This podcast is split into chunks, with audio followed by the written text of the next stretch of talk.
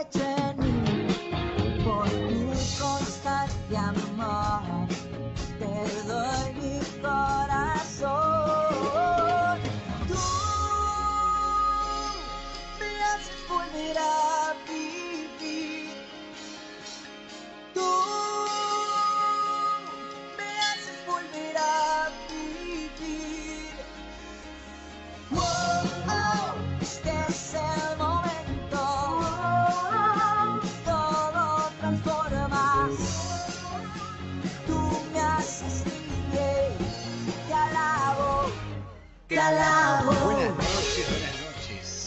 haces libre, le estamos escuchando a Johnny ahí cantando este cover.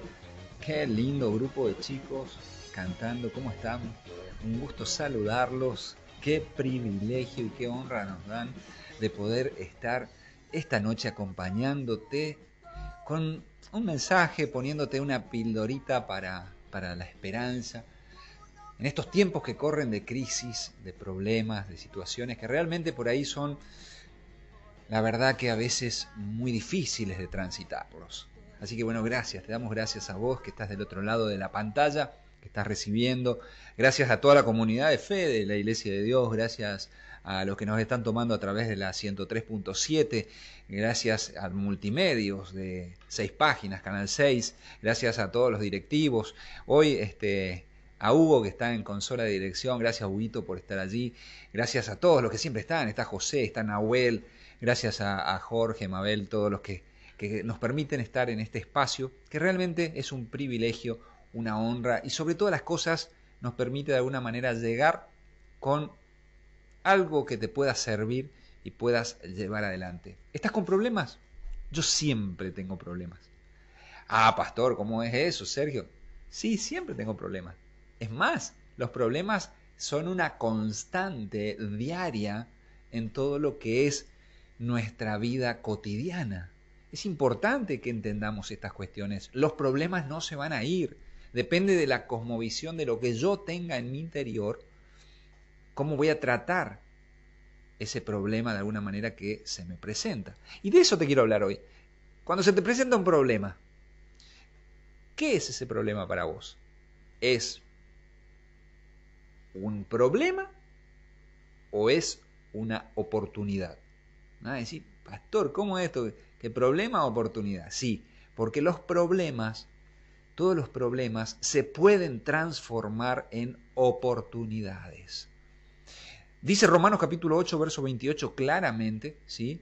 Que todas las cosas, todas, no hay nada que esté fuera del todo de Romanos 8, 28, va a decir el apóstol Pablo, ayudan para bien, ayudan para bien. O sea que todo lo que estamos pasando depende de mi visión, de cómo yo lo esté viendo. Yo voy a ver el medio vaso vacío, el medio vaso lleno.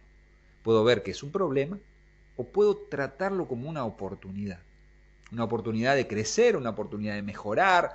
Esa crisis me puede llevar de alguna manera a cambiar mi óptica de la vida que estoy llevando, de cómo estoy enfrentando los problemas, de qué es lo que estoy haciendo.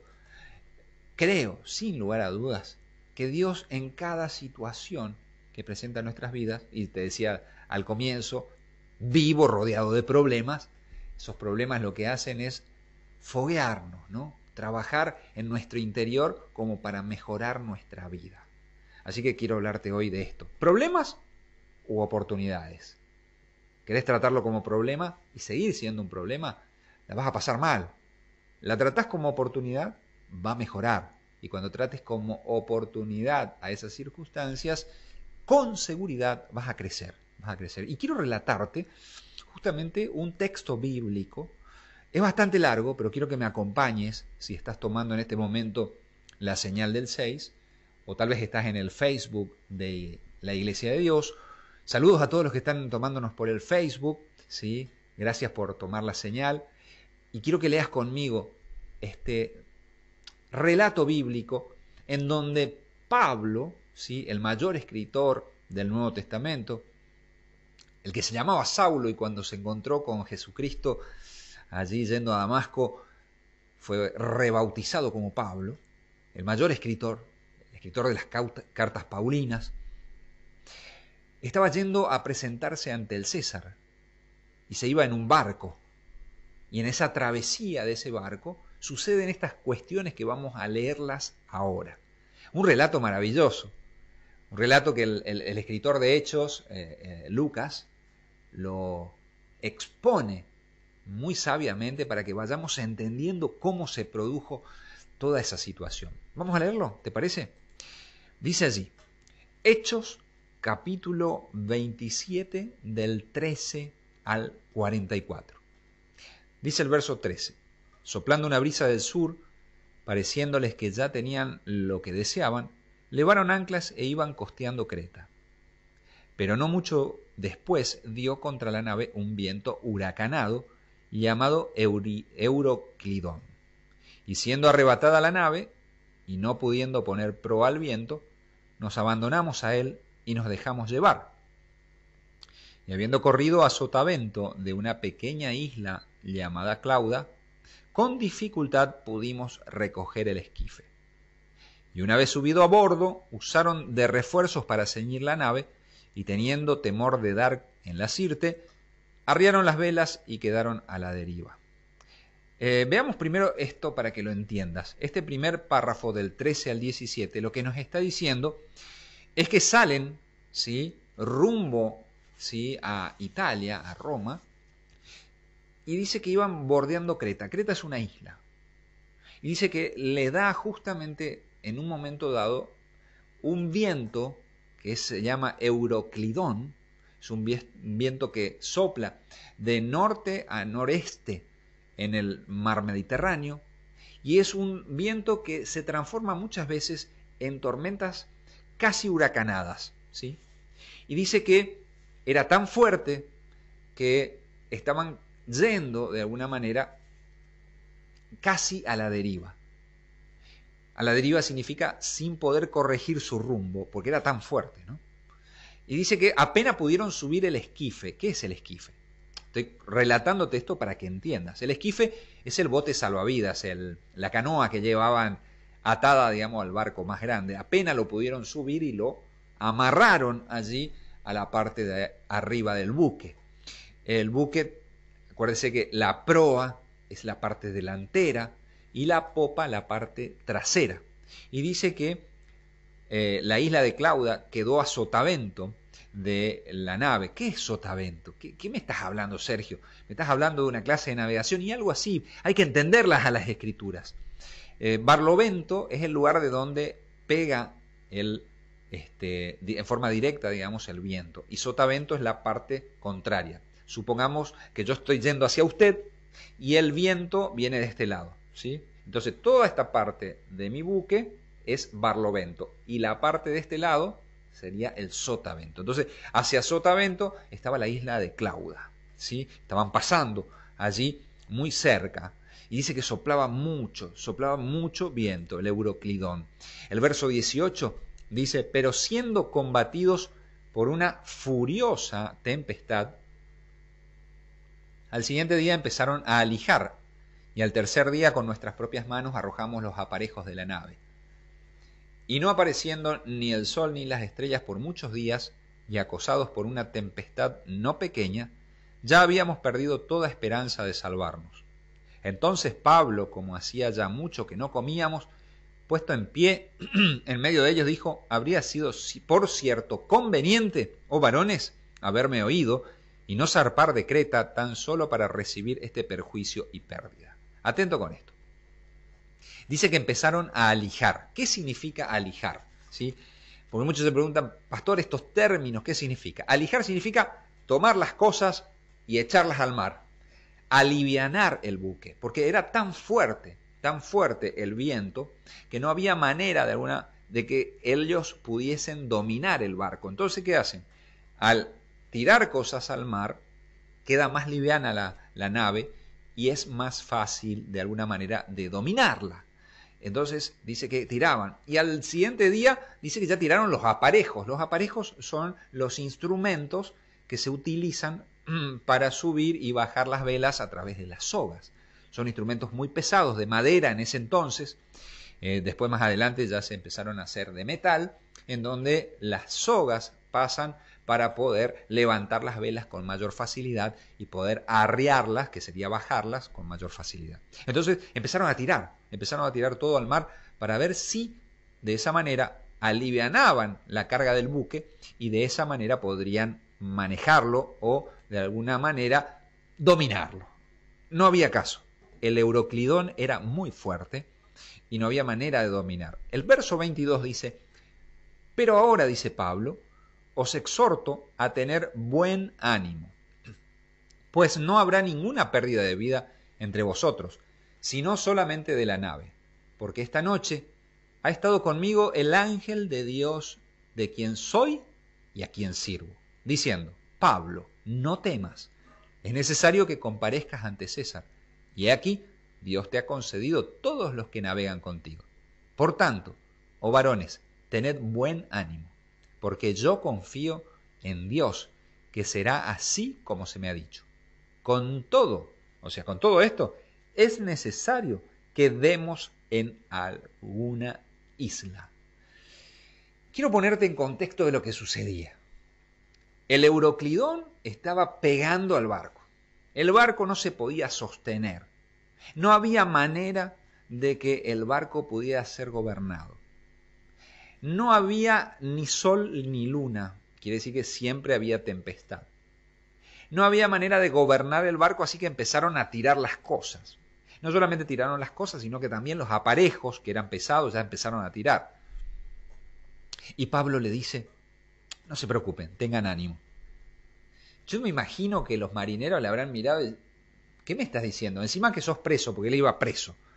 Él tenía que comparecer ante el César, pero él iba preso en calidad de prisionero.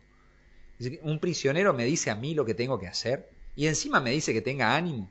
Estamos por naufragar, estamos por hundirnos, estamos por perecer, estamos por morir. Y este me viene a decir a mí que me quede tranquilo y que tenga buen ánimo. ¿Cómo es esto? ¿No te pasó en las tormentas de la vida que muchas veces el ánimo se te cae? Es allí como Pablo, en donde Dios te dice, tené ánimo, yo tengo el control de las cosas, yo tengo el control de los problemas, yo tengo el control de la crisis. Y ahí dice, tranquilo, nadie va a morir, porque hubo un ángel que es del Señor a quien yo soy y yo sirvo, le dice Pablo. Fíjate qué interesante. Dice, el ángel del Señor de quien yo soy y yo sirvo. ¿Te acordás que Pablo, Pablo era el que perseguía a los cristianos? Y ahora él dice, yo soy de ese Dios, del Dios de los cristianos, y yo le sirvo. Qué tremenda transformación que tuvo. Un día vamos a hablar de ese evento allí camino a Damasco, pero fue transformado Pablo. Vos también podés serlo. Yo un día fui transformado así. Ese Sergio viejo, complicado, no digo que no sea complicado ahora, pero mejoré bastante. Y Pablo, Pablo fue transformado en forma tremenda por el Señor. Y él le dice, tengan, tengan ánimo, cobren ánimo, no se preocupen, no se preocupen, que vamos a ir a parar a una isla. Todos, me imagino, le habrán mirado, ¿cómo? Pero había una clave, había una clave que los marineros y todos los de la nave no lo tenían, y Pablo sí lo tenía. Pablo tenía comunicación abierta con Dios. Tenía la clave del wifi de Dios. Él tenía allí el contacto directo. Por eso el ángel del Señor le dijo, tranquilo, nadie va a morir. Y es necesario que vos comparezcas ante el César, así que vas a llegar, tranquilo. Y ahí es donde Pablo cobra ánimo, le dice, cobren ánimo, no va a pasar nada, tranquilos, tranquilos. El verso 27 dice, venida la decimocuarta noche, y siendo llevados a través del mar Adriático, o sea, decimocuarta noche son 14 noches, o sea, 15 días ya llevaban. Y siendo llevados a través del mar Adriático, a la medianoche los marineros sospecharon que estaban cerca de tierra.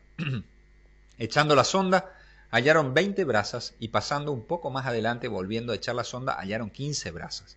Temiendo dar en escollos, echaron cuatro anclas por la popa y ansiaban que se hiciese de día. Entonces los marineros procuraron huir de la nave y echando el esquife al mar aparentaban como que querían largar las anclas de proa. Atento a esto, atento a lo que está pasando. De pronto intuyeron que estaban cerca de tierra. Entonces dice que tiraron la sonda. La sonda, para que puedas entenderlo, un hilo, una soga, con generalmente era una piedra o algo de metal, ¿sí? Y dice que midieron 30 brazas. 30 brazas, esto es un, es un brazo, más o menos, calcúlele 50 centímetros, o sea, 30 brazas son 15 metros.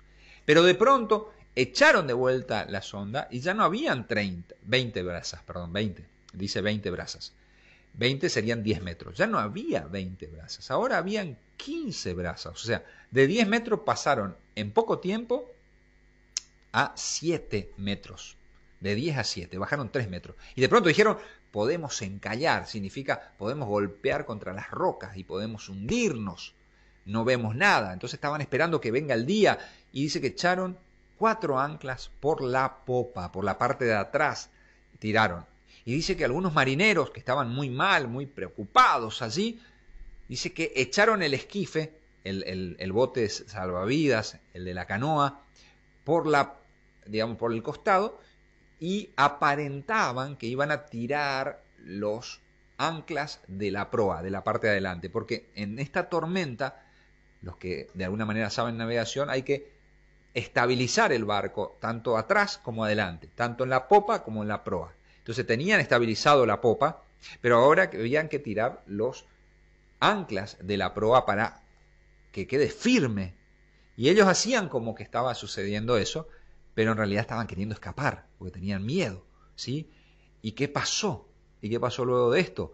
Fíjense lo que dice el verso 31. Dice, pero Pablo dijo al centurión y a los soldados, si estos no permanecen en la nave, vosotros no podéis salvaros, o sea, no le pueden salvar a ellos. Entonces los soldados cortaron las amarras del esquife y lo dejaron perderse. Cuando comenzó a amanecer, Pablo exhortaba a todos que comiesen, diciendo, este es el decimocuarto día, que veláis y permanecéis en ayuna, sin comer nada. Por lo tanto, os ruego que comáis por vuestra salud, pues ni aun un cabello de la cabeza de ninguno de vosotros perecerá. Habiendo dicho esto, tomó el pan, dio gracias a Dios y en presencia de todos y partiéndolo comenzó a comer. Qué tremendo momento. 15 días, 14 días sin comer. En ese momento lo que hizo Pablo le dijo al, centurión, el centurión era el general romano que estaba en el barco, le dijo, mira, si esos que se bajaron en el bote no suben de vuelta, no los podés salvar. O sea, ellos deciden irse, van a morir.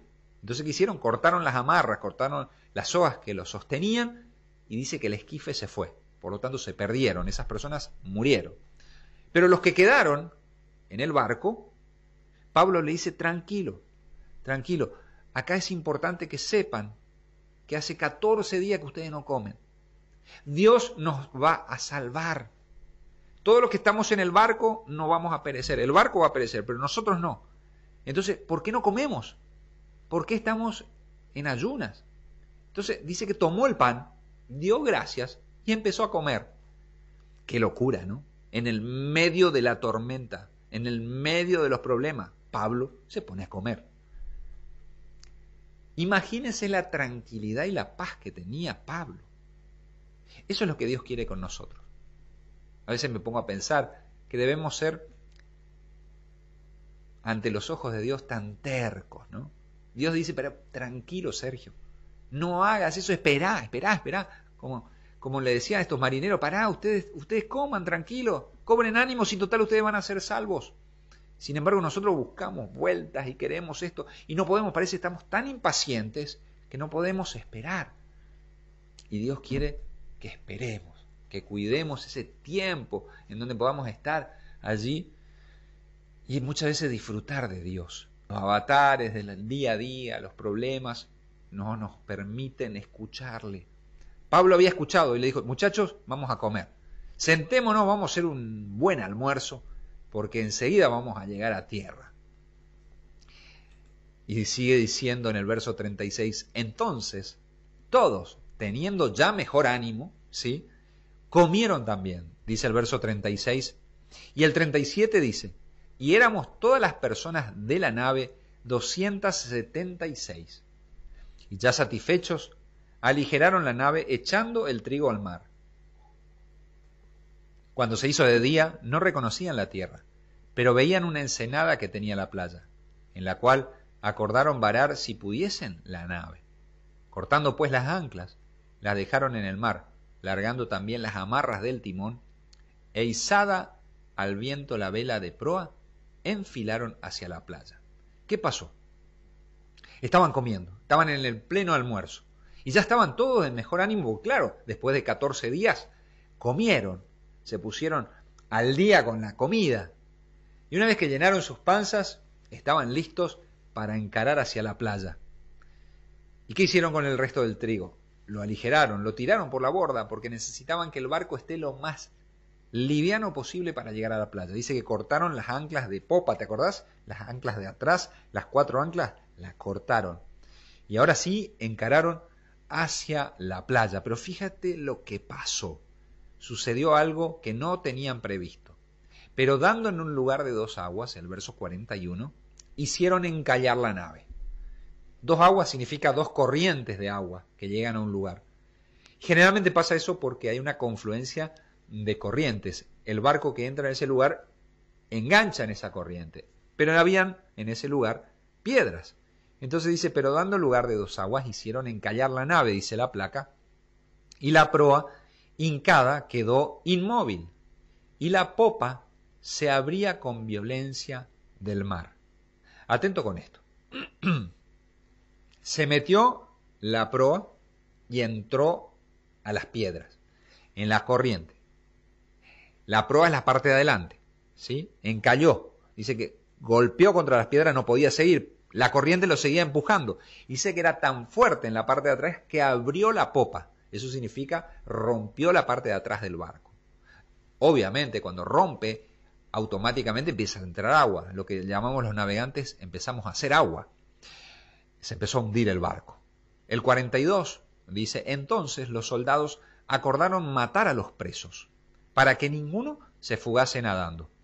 Pero el centurión, queriendo salvar a Pablo, les impidió este intento y mandó que los que pudiesen nadar se echasen los primeros y saliesen a tierra. Y el 44 dice, y los demás parten tablas, parten cosas de la nave, y así aconteció que todos se salvaron saliendo a tierra. Escucha esto. Pablo era preso, era un prisionero. Y dijeron, nos estamos hundiendo, matemos a los prisioneros para que no se fuguen. Pero Pablo era uno de los prisioneros y el centurión, el general del barco, dijo, pero este hombre fue el que nos guió, el que nos dio pan, el que nos dio ánimo, nos dijo que Dios nos va a cuidar, somos 276 y él dice que todo vamos a vivir, vamos a guardarlo. Entonces ahí es donde él frena la matanza de los prisioneros y le dice, los que saben nadar, échense al agua, naden hasta la hasta la playa, los otros, dice, en algunos pedazos de madera o algunos en partes del barco, flotando, llegaron y dice al final del verso 44, y todos se salvaron.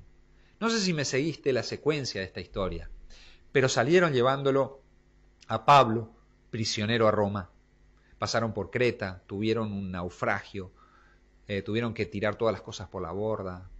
Pablo recibió del ángel de Jehová, del ángel de Dios, una instrucción y le dijo, todos se van a salvar, la nave no se va a salvar, pero todos ustedes, ninguno perderá la vida. Él le dijo esto a la gente, la gente lo creyó, comieron, estuvieron en paz, cuando encararon hacia la playa, la nave encalló, empezó a hacer agua, se hundió, nadaron y otros flotaron, pero todos, absolutamente todos, excepto los del esquife que quisieron escapar, todo el resto llegó a tierra sanos y salvos.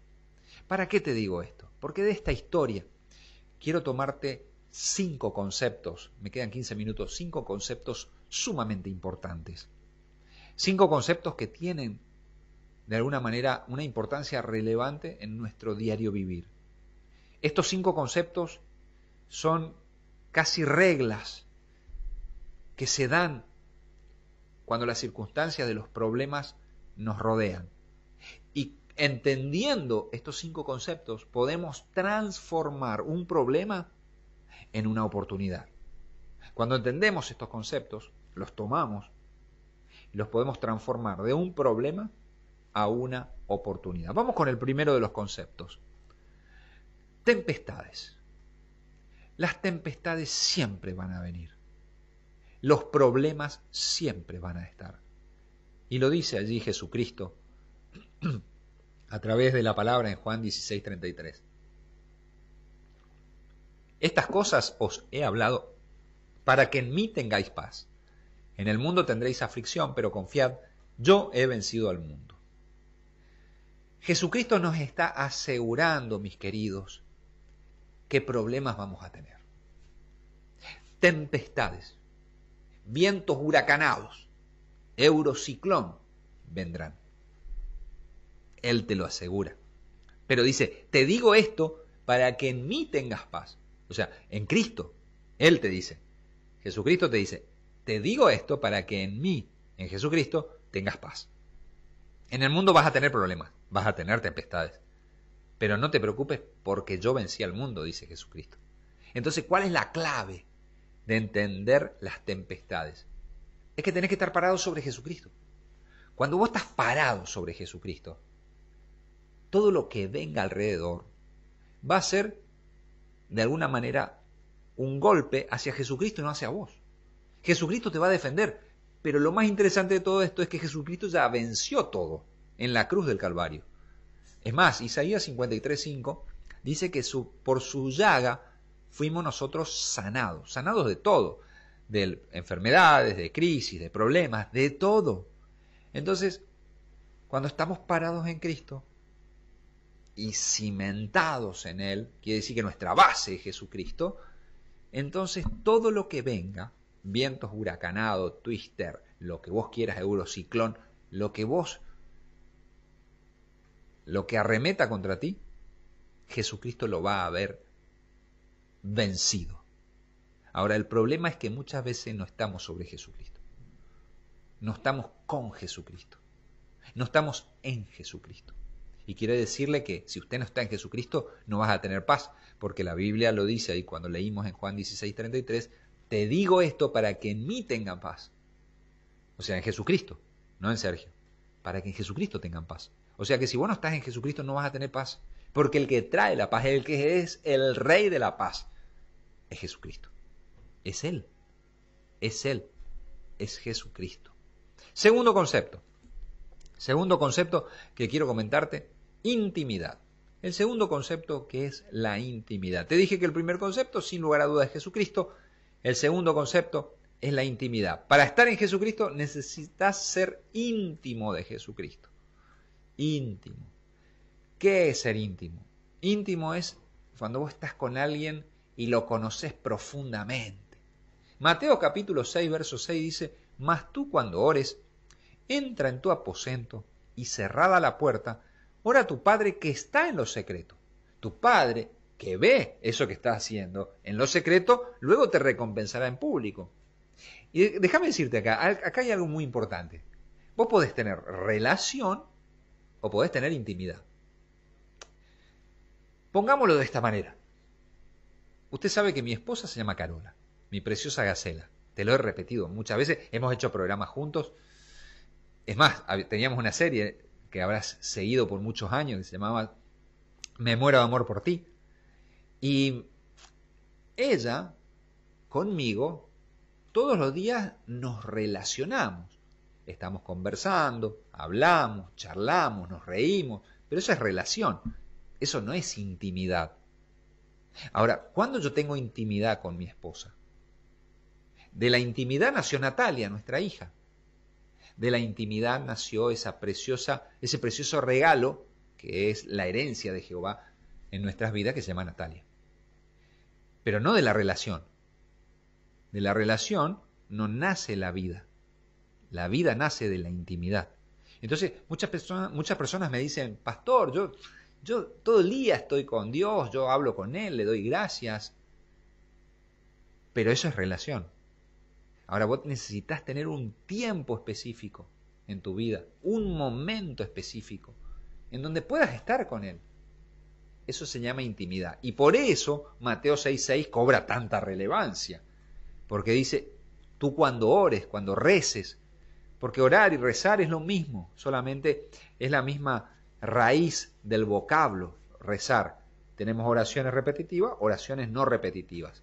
Entonces necesitamos entender que estas cuestiones, dice, cuando tú ores, cuando tú reces, entra a tu aposento, en tu alcoba, cerrada la puerta. Eso demuestra intimidad. Tenés que tener un tiempo de intimidad. En ese lugar, ahí Dios va a producir vida. Ahí te va a dar la revelación. Eso es lo que tenía Pablo. Por eso Pablo, en todo este relato, Pablo recibe del ángel de Jehová la información de que nadie iba a morir. Y que cobre ánimo y que coman tranquilo que iban a llegar y que era necesario que comparezca ante el César. Pero si Pablo no hubiese tenido intimidad, nunca hubiese recibido. Por lo tanto, mi querido, si no tenés intimidad con Dios, difícilmente puedas soportar las tempestades. Porque como te dije en el punto 1, las tempestades absolutamente, te lo confirmo, siempre van a venir. Tercer punto, seguridad. Seguridad. Salmos 91, verso 1 de 2. El que habita el abrigo del Altísimo morará bajo la sombra del Omnipotente. Diré yo a Jehová, esperanza mía, castillo mío, mi Dios, en quien confiaré. ¿Estás seguro de que habitas al abrigo del Altísimo? ¿Estás seguro? Disculpen. ¿Estás seguro que la sombra de Dios te cubre? Porque si la sombra de Dios te cubre, no te va a quemar las acechanzas del enemigo, del mal. ¿Estás seguro que te está cubriendo? Porque es como, como una gallina que extiende sus alas así y cubre a sus polluelos. ¿Viste que la gallina toma así y cubre con sus alas a los pollitos? O antes cubre a los huevos cuando está empollando. Así me imagino que Dios nos cuida y nos protege, que nada nos puede dañar. ¿Estás seguro que Dios hace eso? Porque si no estás seguro, es muy posible que naufragues en las tempestades de la vida, en los mares de la decepción. Pero vos tenés que saber que las tempestades van a venir. Pero en Cristo hay paz. Segundo, como te decía, sin lugar a dudas, sin lugar a dudas, nosotros debemos tener intimidad con Dios. Es en esa intimidad que Dios te va a mostrar y se va a revelar. Pero cuando se revele, tenés que estar seguro Tenés que estar seguro de que lo que te dijo se va a cumplir. Eso es la fe. Eso es la fe. Después la fe, la certeza de lo que se espera, la convicción de lo que yo no veo. Eso es, claramente. Dios te habló, Dios cumple. Dios te dijo, Dios cumple. Número cuatro. Número cuatro. Cuarto punto de esta historia bíblica y de esta enseñanza. Debemos abandonar. ¿Qué debemos abandonar? ¿Te acuerdas que te conté que muchos tiraban, tiraron los, los aparejos, aligeraron el barco y luego hasta tiraron las bolsas con trigo que sobraban después de comer? Debemos abandonar muchas cosas en nuestra vida para poder sobrellevar las tempestades. Debemos abandonar nuestros malos hábitos, lo que va en contra de la palabra de Dios, y por favor no me malentienda, yo no soy perfecto, ni, ni cerca. Muy lejos estoy de ser perfecto. Pero ¿sabe cuál es la clave? La clave es que usted quiera superarse día tras día, que usted quiera dejar las cosas malas, que usted quiera dejar atrás todas las cuestiones y las circunstancias. Esa es la clave. Esa es la clave. Ahora, si usted quiere seguir en el barro, usted va a seguir en la desesperación. Si usted quiere seguir en el pecado, usted va a seguir en la decepción. Si usted quiere seguir cometiendo inmoralidades, sin lugar a dudas, usted va a ser asediado por el mal. Y muchos me dicen, pastor, está solamente el bien y el mal en usted. Y sí, es así. La Biblia lo dice, yo no lo puedo tapar, no puedo tapar el sol con las manos. Dice que o debe ser frío o caliente, pero los tibios, dice Dios, los vomitaré. Discúlpeme la expresión, pero sí es lo que dice la Biblia. ¿Por qué no toma la decisión correcta y se pone a abandonar aquellas cosas que no le edifican, a abandonar aquellas cosas que le lastiman, aquellas cosas que son malas, aquellas cuestiones que, que, que deterioran su vida, la vida de sus seres queridos. ¿Por qué no le da el centro de su vida a Jesucristo? Que en definitiva va a ser siempre el que le va a guiar, como, como Pablo lo hizo. Y en esta historia, en este relato, él lo expresa. ¿no? Y por último, número, bueno, primera de Juan capítulo 2, verso 15, va a decir allí el, el, el apóstol Juan, no améis al mundo ni las cosas que están en el mundo. Si alguno ama al mundo, el amor del Padre no está en él. Por lo tanto, si vos amás cosas del mundo, si amás cosas que están en contra de la palabra de Dios, entonces dice que el amor de Dios no está en vos, no está en mí si yo amo cosas del mundo. ¿Qué es eso? ¿Acaso no vivo en el mundo? Sí, pero si hay algo que supera a Dios en este mundo, en tu vida, eso, exactamente eso, es lo que dice Dios acerca de que no está en ti el amor del Padre.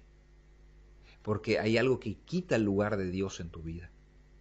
Por eso es importante detectar qué es el dinero, es el trabajo, es tu esposo, tu esposa, es algún pecado. ¿Qué es lo que quita el lugar de Dios en tu vida? Eso debemos abandonar. Y número cinco, rescate. Dios siempre, siempre viene al rescate. Por nada estéis afanosos, si no sean conocidas vuestras peticiones delante de Dios, en toda oración y ruego con acción de gracias. Y la paz de Dios, que sobrepasa todo entendimiento, guardará vuestros corazones y vuestros pensamientos en Cristo Jesús. Dice Jesucristo, bueno, en realidad allí es Filipenses, lo escribe el apóstol Pablo, va a decir, presenten todas las cosas frente a Dios, pero con gratitud. Presentate agradecido. Gracias Señor por esta situación que estoy pasando. Hoy me reía porque decía, gracias Señor porque no tengo nada en la heladera. Está bien vacía. Tiempo para hacer ayuno. Maravilloso. Para mejorar. Para bajar de peso. Pero darle gracias a Dios porque estás aprendiendo. A través de esas circunstancias Dios te enseña. Dios te mueve a mejorar. Por eso es tan importante saber que el rescate siempre llega. ¿Te acordás que Pablo dice que al final algunos se tiraron al agua, fueron nadando, otros con pedazos de madera flotaron y otros con partes de la nave, pero todos se salvaron. Los 276 se salvaron. Eso significa que Dios siempre te va a salvar, siempre. No hay situación en la cual Dios no te salve. Entonces, tempestades siempre van a haber, pero las tempestades se ganan en la intimidad. Cuando tenés intimidad con Dios, entonces Dios te muestra cosas, tenés que estar seguro de que Dios las cumple. Una vez que Dios las cumple y, tenés esa seguridad, entonces tenés en cuarto lugar que abandonar cosas que te hacen mal. Dejalas, dejalas. Y una vez que las abandonaste, espera el rescate de Dios, que seguro, con seguridad, llega. Y cierro con esto. Segundo libro de Samuel, capítulo 22, verso 31. Dice, en cuanto a Dios, perfecto es su camino y acrisolada la palabra de Jehová. Escudo es a todos los que en él esperan. Repito, segundo libro de Samuel, capítulo 22, verso 31. En cuanto a Dios, perfecto es su camino. Cuando estamos en Dios, el camino que caminemos nosotros va a ser perfecto. Y dice que es acrisolada su palabra. También es perfecta su palabra. No tiene ninguna tacha, ningún error. Escudo es a todos los que en él esperan. Escudo, escúchame bien. ¿Qué hace un escudo? Te defiende. El escudo te defiende. El escudo hace que las este, armas del enemigo no te golpeen. Entonces dice que cuando vos estás en Dios, el camino es perfecto y su palabra es perfecta y es un escudo que se forma para que todo lo malo no te pueda tocar. No será tiempo tal vez de volverte a Dios. No será tiempo tal vez de tomar su palabra y empezar a leerla. No será tiempo tal vez de decir, Señor, la verdad que estuve mucho tiempo afuera y necesito en este tiempo acercarme a vos. Yo creo que sí. Yo creo que tal vez este es tiempo. Y para empezar a hacerlo, ya se me fue la hora, le tenemos que decir a Jesucristo que entre a tu corazón. Te decía, en el punto número uno, en donde hablábamos justamente de las tormentas, es que Jesucristo dice en Juan 16, 33, para, te digo esto para que en mí tengan paz. ¿En quién? En Jesucristo. Entonces, ¿a quién le tenés que tener en tu corazón? A Jesucristo. Y allí va a decir el apóstol Pablo que si confesás con tu boca que Jesús es el Señor y crees en tu corazón que Dios lo levantó de los muertos, lo resucitó, serás salvo. Así que, ¿qué te parece si en esta noche, para cerrar esta maravillosa historia, le podemos decir, como en algún momento Pablo lo dijo allí camino a Damasco, ¿quién eres? Y Jesús le dice, yo soy Jesús, a quien tú persigues. Y ahí hay un cambio de paradigma mental y una cosmovisión de Pablo. Y dice, yo te quiero seguir. Y termina siendo el escritor de las, de las cartas Paulinas, el mayor escritor del Nuevo Testamento. ¿No querrás ser vos parte de esta historia? Si te parece que querés serlo, si sentís en tu corazón, acompáñame en esta oración muy sencilla pero crucial. Decía así conmigo, Señor Jesús, te entrego mi vida, te entrego mi corazón, te reconozco como mi Rey y mi Señor, mi único y suficiente Salvador. Te pido perdón por mis pecados y te entrego todo lo que soy y todo lo que tengo. Te pido que anotes mi nombre en el libro de la vida, en el nombre de Jesús. Amén. Amén. Si has dicho esto, hoy formas parte, como Pablo, en esta historia maravillosa que hemos participado en el día de hoy. Bien, si quieres saber más de nosotros, si quieres comunicarte con nosotros, si quieres de alguna manera ahondar más en todos estos conceptos, si por ahí no, sabes cómo se aprende la Biblia, cómo se lee, bueno, nosotros queremos ayudarte, queremos ayudarte. ¿Dónde nos ubicás? Nos podés ubicar al WhatsApp, al 3764-658-555. Nos podés escribir también al canal de YouTube de la Iglesia, Iglesia de Dios Posadas. Nos podés escribir también al Facebook o Instagram, arroba Iglesia de Dios Posadas. O nos podés escribir bajándote la aplicación de la iglesia, muy sencilla, dependiendo del dispositivo que tengas. Podés bajarte del App Store o de la Play Store. Eh, la, la aplicación se llama Iglesia de Dios IDD. Fíjate, ahí está. Muy fácil, muy sencilla, no pesa nada, muy rápida. Pones allí el clic en Encarnación si estás en Paraguay o en Posadas si estás en Argentina y automáticamente te va a traer esto, lo baja en tu, en tu dispositivo y allí te vas a tener recursos gratuitos, te puedes comunicar con nosotros, puedes dejar tus pedidos de oración y todas las cuestiones que atañen al contacto diario. Y si no, también nos podés escribir, allí está la página web www.iddp.com.ar. IDDP significa Iglesia de Dios Posadas. Las iniciales, Iglesia, la I, de Dios, las dos D, P, esposadas.com.ar. Nos escribís allí, allí tenés también para inscribirte a las celebraciones nuestras.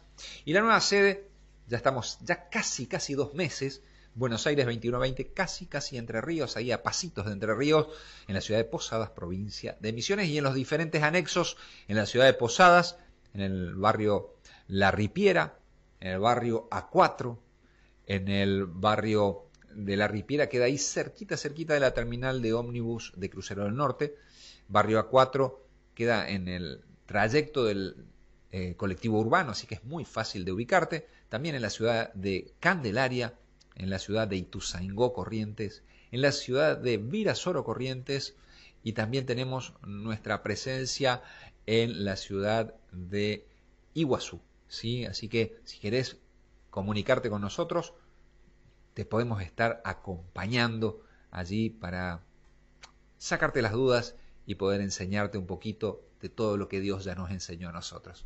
Muchas gracias, muchas gracias. Como siempre digo, gracias por permitirnos entrar a dónde, a dónde, a tu corazón. Dios te bendiga, que pases muy bien. Chao, chao.